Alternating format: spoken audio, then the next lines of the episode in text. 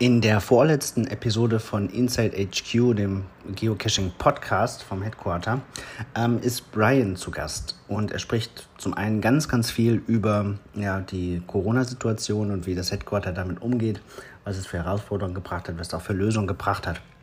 Ähm, das ist sehr lesenswert. Spannender finde ich allerdings ähm, den Teil, wo es um die Adventure Labs geht.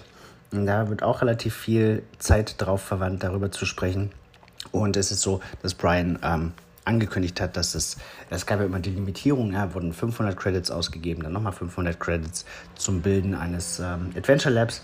Jetzt ist es so, dass es offener ist, dass also ähm, Premium-Mitglieder sich regelmäßig bewerben können um ein Adventure Lab und wenn sie die Voraussetzungen erfüllen, dann kriegen sie einen. Also es wird jetzt mehr und mehr ausgerollt und mehr und mehr Geocacher bekommen die Chance, auch ein Adventure Lab zu kreieren. Ähm, dann hat er auch angekündigt, dass die Adventure Labs auf der Geocaching-Karte erscheinen werden, wahrscheinlich noch in diesem Jahr. Das finde ich richtig großartig. Ähm, Im Moment muss man ja immer zwei Apps offen haben, um zu sehen, wo was ist. Das ist semi-optimal, weil die Punkte laufen ja in einem Zähler zusammen.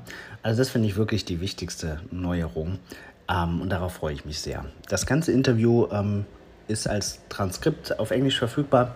Das kopiere ich euch in die Show Notes. Ist sehr lesenswert und damit wünsche ich euch einen schönen Tag. Bis bald im Wald.